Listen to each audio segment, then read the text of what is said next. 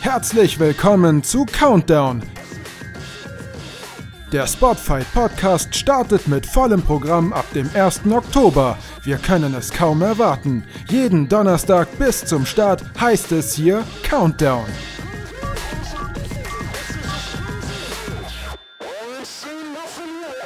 Herzlich willkommen hier zurück bei Countdown. Ich darf heute mit einem Podcast-Partner sprechen, der hier im Spotify Podcast-Team dabei ist, sich aber bisher noch gar nicht hier äh, geäußert hat und der wirklich ganz, ganz herzlich von euch als Hörern natürlich auch empfangen wurde.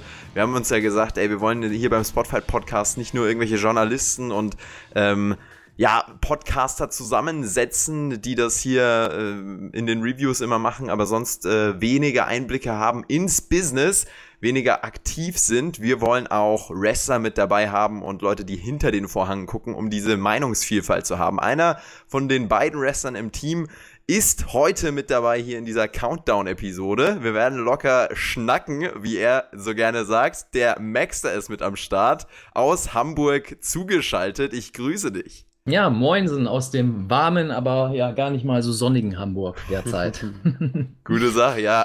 How you doing? Du bist hier im Projekt dabei. Herzlich willkommen erstmal, dein erster Spotfight Podcast. Das ist ja schon, äh, Amerikaner würden sagen, what a time to be alive. Ja, wirklich. Also richtig geile Sache. Mich freut das total. Ähm, ich bin wirklich happy mit dabei zu sein, weil, wie du ja schon weißt, äh, bin ich gerne mal am Schnacken und äh, jetzt macht Schnacken sogar Sinn und dann äh, kann man das doch sehr gut nutzen. Ne?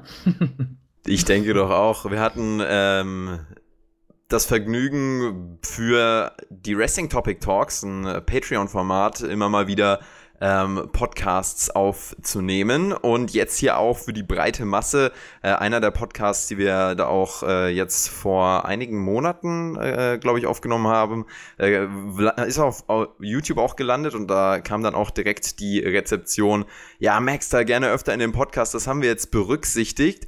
Du bist äh, ja beim Cruiserweight Classic der WWE gewesen, hast in diesem Podcast eben auch darüber geredet. Davon kennen dich vielleicht die meisten, als du bei WWE im Ring standst, eben für das Cruiserweight-Turnier. Mhm. Du bist aber auch außerhalb von WWE natürlich in den letzten zehn Jahren in deiner Karriere äh, ordentlich äh, rumgekommen, sage ich mal. Vielleicht willst du ein bisschen was über deine Wrestling-Laufbahn erstmal kurz erzählen für die Leute, die vielleicht noch nicht so viel da äh, auf dem Schirm haben. Ja, wie du schon sagst, äh, kennen mich die meisten wahrscheinlich über die Cruiserweight Classic. Ähm, war aber nicht das einzige Mal, dass ich da im Ring stand, natürlich. Also ich bin jetzt seit knapp elf Jahren aktiv in Europa und auch in dem Fall einmal in Amerika und ähm, in sämtlichen Indie-Ligen, die man so kennt. Und ähm, ja, habe da meinen Körper natürlich schon ordentlich dagelassen, ja, aber hoffentlich auch viel Freude und Stimmung verbreitet und bin hauptsächlich jetzt die letzten Jahre in Deutschland bei der WXW aktiv gewesen, ähm, aber ähm, auch bei anderen Promotions und derzeit auch wieder vermehrt bei anderen Promotions. Ähm, auch Dänemark, Österreich äh, war mit dabei, Frankreich war mit dabei. Ähm, also es sind einige Länder in Europa schon zusammengekommen. Und ja, äh, der typische spaßige Indie-Wrestler, der für wenig Geld viel von seinem Körper gibt und da Spaß dran hat, ja. ja, und das auch auf eine ganz beeindruckende Art und Weise tut, denn sonst äh, wärst du nicht beim Cruiserweight Classic gelandet. Äh, da hast du gegen den Turniersieger dann im Endeffekt die Niederlage einstecken müssen. Aber also jetzt mal unter uns gegen den Turniersieger, da kann man auch mal verlieren. Das war eine großartige Erfahrung, darüber hast du ja schon geredet. Ähm, Cruiserweight Classic, war das im Endeffekt in deiner bisherigen Karriere so eines der Favorite Matches einfach wegen dem Setting oder was würdest du sagen, war bisher so dein Lieblingsmatch, das Match, auf das du am liebsten zurückblickst auch? Ähm, definitiv von der Erfahrung würde ich das schon ähm, oder vom, vom, vom Erlebnis unter die Top 3 äh, ja, mit einkategorisieren, so, aber äh, nicht das Favorite Match. Also tatsächlich das Favorite Match bis jetzt von mir war äh, gegen meinen äh, oder mit meinem damaligen Tag-Team-Partner äh, in Hamburg um die Shotgun Championship ging es in dem Fall. Und äh, der WXW und das war mein Favorite Match, weil wir persönlich äh, zusammen im Ring angefangen haben, äh, da die ersten Matches in unserem Singles-Bereich gemacht haben, also und uns verschieden in verschiedene Charaktere entwickelt haben. Und ähm, er jetzt eben nicht mehr bei uns hier in Europa ist, sondern eben bei der WWE drüben als äh, Marcel Bartel. Und äh, dementsprechend war das ähm, für mich was ganz Großes. Und die Cruiserweight Classic folgt dann gleich danach, weil sowas Großes, sowas Professionelles, also was im Hintergrund da alles abging ähm, und vor allem so viel Menschen zu erreichen ähm, mit einem Antritt direkt, ähm, das hat man so nicht. Und dementsprechend wird es immer was Besonderes sein, natürlich auch für die drei großen Buchstaben gearbeitet zu haben. Ne? Ganz genau, dein Buddy Marcel, jetzt bei den drei großen Buchstaben, einer deiner besten Freunde. Ist er dein bester Freund? Und äh, ich gehe mal davon aus, ihr steht auch noch regelmäßig im Kontakt. Was spricht er denn aktuell so? Ja, definitiv. Also äh, er wird immer, sage ich, er ist ein Stück länger als ich, aber mein kleiner Bruder, ja. und dementsprechend äh, wird das immer äh, so sein, dass wir immer im engen Kontakt stehen. Ähm, ihm geht's gut. Äh, ich glaube, er hat gerade einen sehr, sehr guten Run äh, drüben bei NXT UK und ähm, macht gerade mit der neuen Gruppierung ganz schön auf, auf sich aufmerksam. Und ich glaube, auch in den nächsten Monaten wird man da viel von dem hören und ähm, ja, mal gucken, ob da auch der gewünschte Erfolg und der angesteuerte Erfolg rumkommt, den er sich so vorgestellt hat. Ich glaube schon. Der Junge ist talentiert, der Junge hat das Herz, der gibt Gas und ähm, ja, wir können gespannt sein, denke ich da. Ja, das wird äh, sehr, sehr spannend, ist auch sehr, sehr spannend. Man muss sich das ja mal anschauen. Imperium, die neue Gruppierung, von der du sprichst bei NXT UK, das muss ja für dich schon wirklich special sein, wenn du da deine Bros quasi siehst im Ring. Ähm, Walter mit ja, dabei.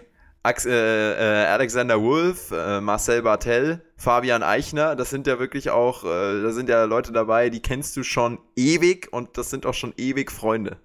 Genau. richtig. Und das ist schon äh, ein merkwürdiges Gefühl, aber im positiven Sinn, die Jungs dann da auf der großen Bühne zu sehen. Äh, mit allen vier war ich oder bin ich im guten Kontakt. Ähm, ja, äh, Eichner ist derjenige, mit dem ich tatsächlich zur Cruiserweight Classic äh, drüben in Amerika war, also sozusagen kennengelernt haben und da auch eben sehr gut miteinander klargekommen sind und dass er jetzt quasi in der Imperium-Gruppierung ist mit äh, aus dem Wrestling meinen besten Buddies wie äh, Tisha, Junior beziehungsweise Bartel und äh, Walter, äh, ist natürlich dann schon ein geiler Zufall und äh, finde ich richtig, richtig cool. Also sind die richtigen Jungs, um da ordentlich mal aufzuräumen, ja, um da ordentlich Gas zu geben und zu zeigen, dass aus dem deutschsprachigen Raum, auch wenn jetzt natürlich Eichner für Italien antritt, trotzdem kann er natürlich Deutsch, ne? Tiroler, ja. hm. ähm, äh, dass da wirklich gute Qualität herkommt, weil ich glaube, das haben die meisten gar nicht auf dem Zettel international gesehen. Ja, Fabian Eicher natürlich auch einen großartigen Trainer, ähm, oh, Alex ja. Wright gehabt. Und einen großartigen Tänzer. Ne? Das darf man nicht vergessen. Ja. Das muss man natürlich auch noch mit dazu sagen. Ähm, letzte Woche habt ihr tatsächlich den Alex Wright hier schon im Podcast, im, im Countdown-Podcast gehört als einen Special Guest, als einen Special Podcast, da haben wir darüber geredet, ähm, wie er zum aktuellen High-Flying Wrestling steht. Das finde ich auch ganz interessant. Das ist vielleicht auch für dich was Interessantes, denn du bist ja Highflyer. Wer war denn dein Wrestling-Trainer damals, als du angefangen hast, mit Marcel zu trainieren? absolut keine Highflyer. Ja, also ich komme tatsächlich aus einer traditionellen Catch-Schule und habe das Catchen beziehungsweise das sehr ähm, Oldschool-artige Wrestling gelernt. Und meine ersten Trainer waren tatsächlich Carsten Kretschmer und der Vater von Marcel Bartel, also Axel Dieter. Ähm, da habe ich die ersten Griffe, die ersten Stories, die ersten Theorien gehört zum Wrestling ähm, und wurde da relativ in die Richtung gepolt. Ähm, ja, in der ich jetzt oder in die Richtung gedrängt, beziehungsweise geleitet, gedrängt hört sich immer so negativ an, aber geleitet, in der ich dann ähm, ja, mich später wiedergefunden habe und probiert habe, meine Philosophie weiterzugeben, heißt, ähm, klar, natürlich im moderneren Stil hier und da zu gehen, aber trotzdem, sage ich mal, die Basics und den Grundgedanken des Oldschool Wrestlings beizubehalten und ähm, ja, diese Philosophie auch im Ring auch zu zeigen und hofft dem einen oder anderen ist das auch aufgefallen in der ganzen Zeit. Was ist denn die Philosophie, von der du da sprichst? Ähm, dass Wrestling nach wie vor ein Kampf bleibt und dass Wrestling, auch wenn wir heute in dem Zeitalter sind, äh, dass den meisten klar ist, dass es äh, scripted ist oder das meiste im Wrestling scripted ist, dass trotzdem die Illusion weiter bestehen sollte, ähm, wenn man zwei Wrestler im Ring sieht, die miteinander agieren, dass man trotzdem einen Kampf dahinter sehen sollte und einen Kampf, der eine Story erzählt und nicht umgekehrt eine Story, die als Begleitmittel einen Kampf hat. Und das ist mir immer ganz, ganz wichtig, dass ich anhand meiner Aktionen, anhand wie ich auftrete im Ring, probiere dem Publikum eine Story zu erzählen, ohne dass sie vorher ein Segment, eine ja, Soap-Opera-Storyline äh, anhand von fünf Minuten erzählt bekommen, um überhaupt ins Match reinzukommen. Und ähm, ja, das ist so meine Philosophie des Wrestlings. Und ich probiere das immer noch weiter zu verbreiten, weil ich denke, dass das der ähm, beste Weg ist, von jedem Topf der Zuschauer Leute reinzukriegen. Also Leute, die wirklich an Wrestling glauben wollen und Leute, die tatsächlich nur entertained werden wollen und eigentlich zu, ja, zu wissen scheinen, was da im Hintergrund alles so abgeht. Ob sie es wirklich wissen, ist ein anderes Thema. Mhm. Äh, Fans ein gutes Stichwort. Deine äh, Fans sind ja auch tatsächlich äh, zahlreich auf jeden Fall bei WXW-Shows, äh, wo wir zusammen waren und äh, dann auch noch nach der Show äh, gesprochen haben. Da war tatsächlich dein Merch-Tisch, beziehungsweise warst du einer der Wrestler, die da mit am meisten Zulauf bekommen haben, so habe ich zumindest wahrgenommen.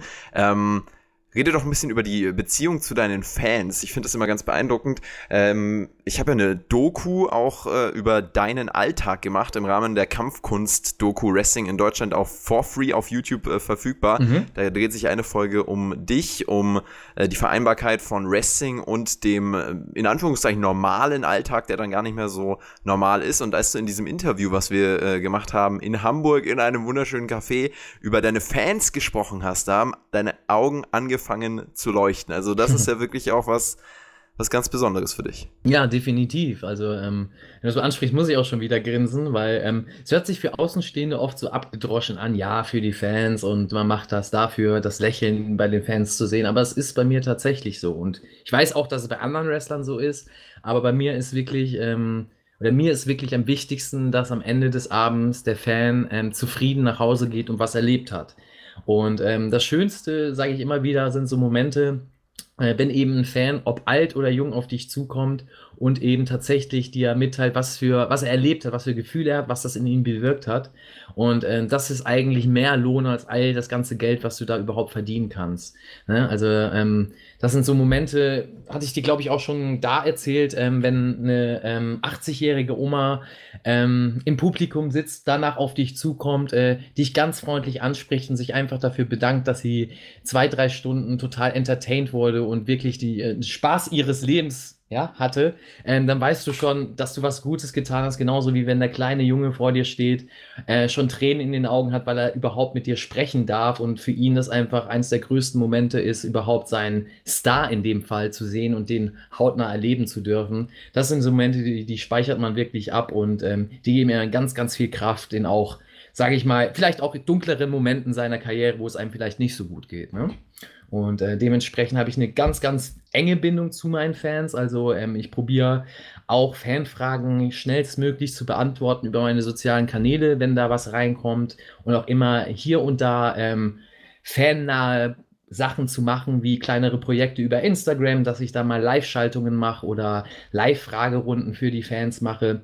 Oder andere Projekte wie damals das Urban German äh, Behind the Curtain, was auf YouTube lief oder immer noch zu sehen ist, dass ich einfach mal den Fans einen kleinen Einblick hinter die Kulissen, natürlich mit dem Augenzwinkern, aber einen kleinen Einblick hinter die Kulissen gegeben habe.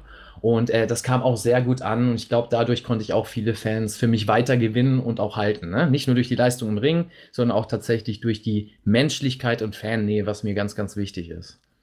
Mhm. Finde ich ganz spannend. Du hast jetzt angesprochen, du bist für diesen ähm, Jungen mit Tränen in den Augen zum Beispiel äh, ein absolut großer Star, der sieht dich und denkt sich, boah, ich brauche jetzt ein Autogramm. Was macht das mit dir, ein Star zu sein? Das geht ja mit dem Wrestling, wenn man auch äh, größer wird und dann ähm, in, in größeren Hallen auch antritt. Ähm, wie du das tust, das ist ja schon dann was, was damit einhergeht und aber auch was, was viele Wrestler verändert, zumindest die, mit denen ich gesprochen habe, mit Alex Wright erst kürzlich und äh, der meinte auch, also am Anfang, wenn du da nicht darauf vorbereitet bist und auch wenn du darauf vorbereitet bist, ist es ganz schwer am Boden zu bleiben. Definitiv, ähm, glaube ich auch, ja. Ja, also ähm, würde ich auch so behaupten. Ich meine, es ist nochmal ein Unterschied, ob du im Independent Wrestling ähm, aktiv bist, auch bei den großen Ligen, oder halt eben im Mainstream Wrestling wie bei der WWE, wo du halt nochmal ein paar Millionen Menschen mehr erreichst und auch nochmal ein bisschen ja, größer dargestellt wirst. Es ist ja immer larger than life. Ähm, da kann man, glaube ich, auch sehr schnell den Kontakt zum Boden verlieren. Ähm, aber was mir eigentlich wichtig ist, oder was, was eigentlich so der ausschlaggebende Grund ist, wo ich das realisiert habe, dass man äh, mehr ist für manche Menschen als eben nur der ja, der Mensch, der Wrestling kann und im Ring steht, ähm, war als tatsächlich eben, ähm, ja, in dem Fall war es ein 14-jähriger Junge, der aber in dem Alter schon fast einen Kopf größer war als ich, was erschreckend war. Äh, der stand dann vor mir und äh, hat ein Autogramm gewollt, hat mit mir geschnackt und ähm, meinte dann nach einer kurzen Zeit zu mir, ähm, du erkennst mich nicht mehr.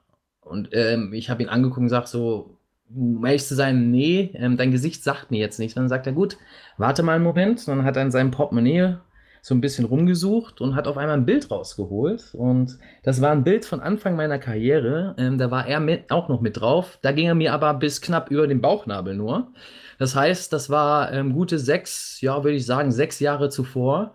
Und er sagte, seitdem äh, begleite ich ihn immer im Portemonnaie, hat auch ein riesen Poster von mir im Zimmer hängen. Und da habe ich erst realisiert, dass man für manche Menschen, so wie auch für mich Musiker oder andere Wrestler, tatsächlich äh, ein Gewicht ist und ein Star ist, der einen inspirieren kann, der einen motivieren kann an schlechten Tagen. Und ähm, das hat mich äh, ja total geflasht. Und da habe ich erstmal realisiert, okay, ähm, du wirst beobachtet, ja. Also auf dich gucken Menschen nicht nur im Ring, sondern auch äh, als Persönlichkeit. Und das war schon ein sehr, sehr schönes Gefühl. Ähm, aber auch eine Verantwortung direkt, weil mir damit auch gleich klar wurde, okay, auch die Fehler, die du machst, ähm, können gesehen werden und ähm, Skandale solltest du möglichst vermeiden, wenn du da nicht Leute irgendwie mit auf die falsche Bahn lenken willst oder verschrecken willst. Ähm, das würde ich sagen, sind so die Vor- und Nachteile, wenn man so merkt, gut, man ist in der Öffentlichkeit und für manche ist man tatsächlich der Star, da orientieren sich natürlich viele dran. Und ähm, da muss man natürlich auch aufpassen, in dem, wie man sich gibt. Es gibt natürlich auch Menschen, denen ist das egal, aber ähm, ich probiere da schon ein bisschen Wert drauf zu legen und ein bisschen drauf zu achten. Ne? Und ähm, ja, ich glaube nicht, dass ich den Boden oder ja, den Kontakt zum Boden verloren habe. Ich bin ein sehr ehrlicher Mensch. Ich sehe auch das Geschäft sehr, sehr ehrlich, was dahinter ist. Was vielleicht hier und da ein Nachteil sein könnte. Ähm, aber ich bin so, wie ich bin und bin gerne so, wie ich bin. Und ähm, glaube, da werde ich mich auch nicht ändern in der Zukunft. ich finde nämlich auch, du bist das Gegenteil von abgehoben. Ähm, aber es kann ja sein, dass das vor allem in deiner Aufstiegszeit dann vielleicht mal passiert ist, dass du abgehoben bist. War das so? Ähm, ja, kann man nicht verneinen. Also ich würde nie sagen, dass ich von oben herab war oder äh, irgendwie äh, dachte, ich bin was Besseres als andere, bloß weil man einen gewissen Erfolg hatte. Aber ähm, ich sage immer, man bekommt so äh, ja eine Sicht in seiner eigenen Bubble. Also man, äh, wenn man sich immer nur mit den gleichen Leuten umgibt und immer nur im sage ich mal, in den gleichen Promotions arbeitet und die gleichen Fans auch um sich rum hat, dann bist du natürlich abgeschattet von, von vielen anderen, also von Kritik beispielsweise oder von anderen Wegen, die man auch gehen kann.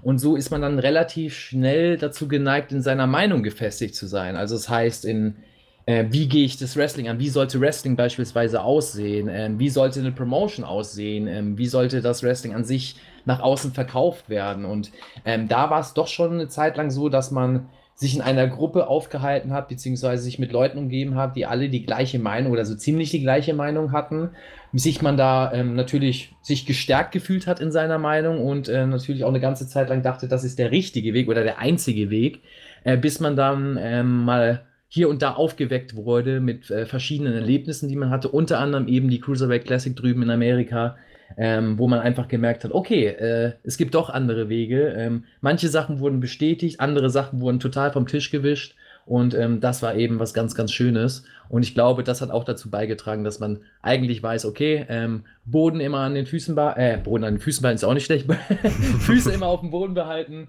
Ähm, wichtig ist, äh, privat auch hier und da seine Anker zu haben, sei es Familie, sei es äh, Freunde, die einen immer wieder runterholen und einem auch sagen, ey, außerhalb des Wrestlings bist du ein ganz normaler Mensch. Ähm, und das sage ich halt auch immer, außerhalb des Wrestlings, ähm, selbst manche WWE-Stars können sich danach, äh, sagen wir mal, ein paar hundert Meter von der Halle wegstellen in ihrem normalen Privatoutfit und keiner der Wrestling-Fans würde sie erkennen, obwohl sie vorher so bejubelt worden sind. Und das sollte man halt einfach immer sehen, dass man, auch wenn man in manchen Promotions als Star verkauft wird, immer noch ein Mensch bleibt. Und ähm, ja, das ist mir halt ganz, ganz wichtig.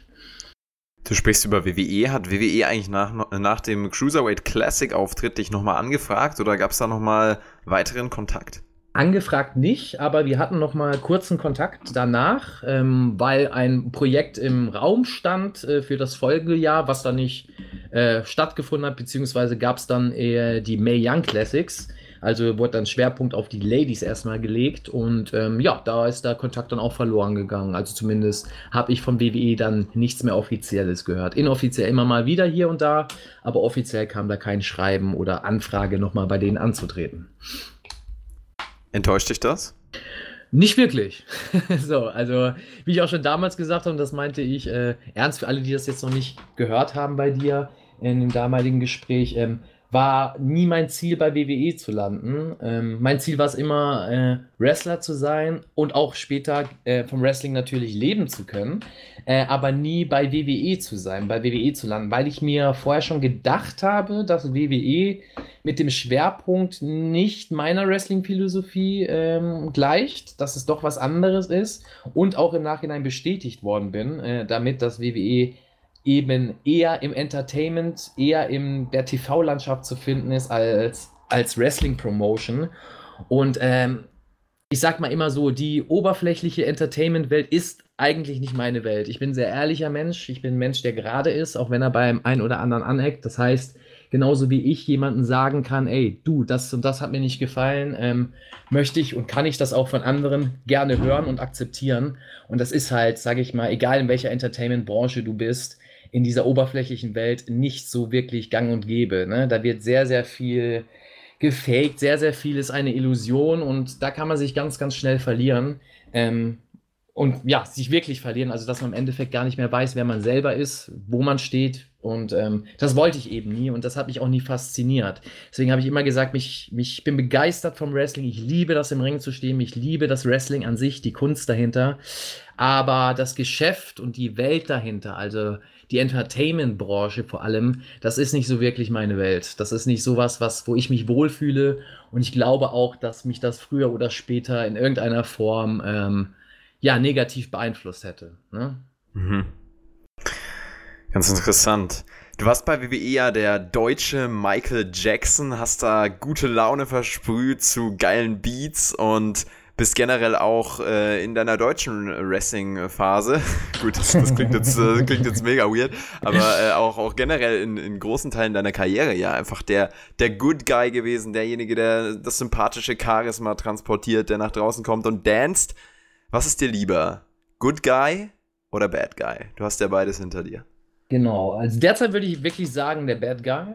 Ähm, es interessanter, weil man andere Facetten von sich zeigen kann und ähm, viel mehr, finde ich, ähm, seinen Charakter entwickeln kann und ausbauen kann, weil du einfach mehr Ecken und Kanten hast. Als, ich sag mal, als klassischer Babyface, ähm, da bist du relativ eingeschränkt in dem, was du machst. Du darfst nicht zu viele Grenzen überschreiten, weil du dann doch eher böse wirkst, doch eher äh, zu edgy wirkst für die Fans und da die Wahrscheinlichkeit dann groß ist, dass die Fans dann doch dich dann im Endeffekt ausbuhen oder Sachen nicht so toll finden, die du gemacht hast. Ähm, deswegen bist du als typischer, klassischer Babyface relativ eingeschränkt und musst halt eben diese gute Laune versprühen, diese Energie versprühen, äh, super gute Manöver zeigen, um das Publikum zu begeistern. Das ist halt als Böser anders. Ne? Als Böser äh, kannst du deinen Charakter wirken lassen. Da musst du nicht zwingend mit vielen Aktionen punkten, sondern kannst eben damit, dass du eben diese Aktion des Babyfaces nicht zulässt, äh, das Publikum sehr, sehr gut gegen dich aufbringen. Und es ist ähm, vor allem mit dem Charakter, den ich derzeit entwickle, ähm, sehr, sehr eine andere Seite von einem zu zeigen. Eine Seite zu zeigen, die manche gar nicht in einem gesehen haben oder so gar nicht abnehmen würden. Und ähm, wenn es dann klappt, äh, dass das authentisch rüberkommt, dann ist das perfekt und das macht dann Heiden Spaß natürlich. Ne? Also der, dafür würde ich sagen, das, das Zielige macht mehr Spaß im Moment, ja. Hier im Podcast bist du aber, muss ich dir Breaking News mäßig jetzt trotzdem nochmal sagen, eindeutig der Face. Ähm, das wollen wir mal sehen, ja. wir sind auf den Turn auf jeden Fall gespannt, wie du den einfädeln äh, willst. Bin ich, sehr, bin ich sehr gespannt drauf. Es war wirklich äh, beeindruckend, wie viel positives Feedback da kam. Also ähm, schreibt uns auch gerne äh, Themen in die Kommentare, über die wir vielleicht in Zukunft nochmal äh, quatschen sollen, wenn euch dieser Podcast gefallen hat. Wir werden durch, das waren 20 Minuten einfach chillig zum äh, auch nochmal reinkommen. Für dich, das ist jetzt der erste Podcast, den wir zusammen aufgenommen haben. Es kann sein, dass du vorher schon bei der SummerSlam Review am Start warst, aber das ist jetzt quasi die Zukunft, in, über die wir in der, wenn ihr das hört, Vergangenheit reden. Also ganz, ganz komplex, aber Äh, Zukunft Inception ist, ist Vergangenheit quasi. Also das ist, äh, ja, ihr wisst schon. Also alle, die Marvel-Filme genau. gucken, wissen eigentlich Bescheid. Ja, ja Marvel-Filme gucken, ist das für dich ein ähm, Major-Lebensinhalt und eine Empfehlung, äh, die du noch raushaust zum Schluss? Ja, Major-Lebensinhalt nicht, aber ich bin absoluter Marvel-Nerd. Also äh, ich laufe gerne auch mal mit Marvel Cap rum, ja, und ähm, bin schon seit es Comic oder seit ich lesen und Bilder gucken kann. Comic-Fan, ähm, habe früher auch die, die 90er waren ja Zeichentrickfilme sehr, sehr hoch angesehen. Auch die ganzen Marvel-Zeichentrickfilme von Spider-Man bis äh, alles gesehen und heute natürlich im Marvel äh, Cinematic Universe, also in den Realverfilmungen, bin ich auch Feuer und Flamme für. Also ich kann da nur Empfehlungen rausgeben. Guckt euch den Krams an, es ist geil. Es ist Action und tatsächlich auch viel Story dahinter, was man gar nicht so glaubt. Nice. Leute, dann habt ihr die Empfehlung hier, Marvel einmal auschecken oder äh, mehrmals. Es gibt ja auch äh, genug zu gucken von Marvel. Und oh, von ja. uns gibt es auch bald genug zu hören. Also hier auf jeden Fall auch nochmal auf Abonnieren drücken, oder Maxter? Definitiv. Abo jetzt abschließen, sofort. Zack. abschließen. Das, das abschließen ist immer gut. Gut, ihr kriegt dann natürlich keine Waschmaschine leider geschickt. Da müssen wir noch mal ein bisschen warten. Aber äh, einfach einen Button drücken und dann ist das quasi ähm, genauso gut. Ja? Also, und wenn ihr jetzt bestellt, kriegt ihr noch ein Essiggurkenglas. Versprochen, das ist der Promise. Auf den könnt ihr mich noch später ansprechen. Also ganz, ganz großartig. Der Spotfight Podcast mit Damek. Wir freuen uns, dass du mit dabei bist. Und wir bedanken uns bei euch fürs Zuhören. Maxter, wenn vielen, du noch irgendwas Dank. loszuwerden hast, dann hau raus. Äh, ja. Können wir dir übrigens auf Twitter und auf Instagram folgen, um deine Livestreams mitzubekommen, deine fannahen Livestreams. Richtig, einfach äh, Instagram, da MacHH, Twitter genauso, da MacHH, HH steht nicht für Hulk Hogan, sondern für Hansestadt Hamburg. Also äh, einer der schönsten Städte in Deutschland, möchte ich mal so sagen, ja. so. Und ähm, ja, da könnt ihr mir immer folgen. Facebook bin ich auch am Start. Also einfach reinklicken, da kriegt ihr alle Infos und schreibt mich gerne an an. Also ich spreche gern mit euch Fans. Äh, keine Angst haben, ich beiß nicht. Auf geht's. Das ist doch mal ein guter Abschluss. Damit verabschieden wir uns. Dankeschön, dass ihr hier dabei wart. Bis spätestens zum nächsten Mal. Ciao, ciao.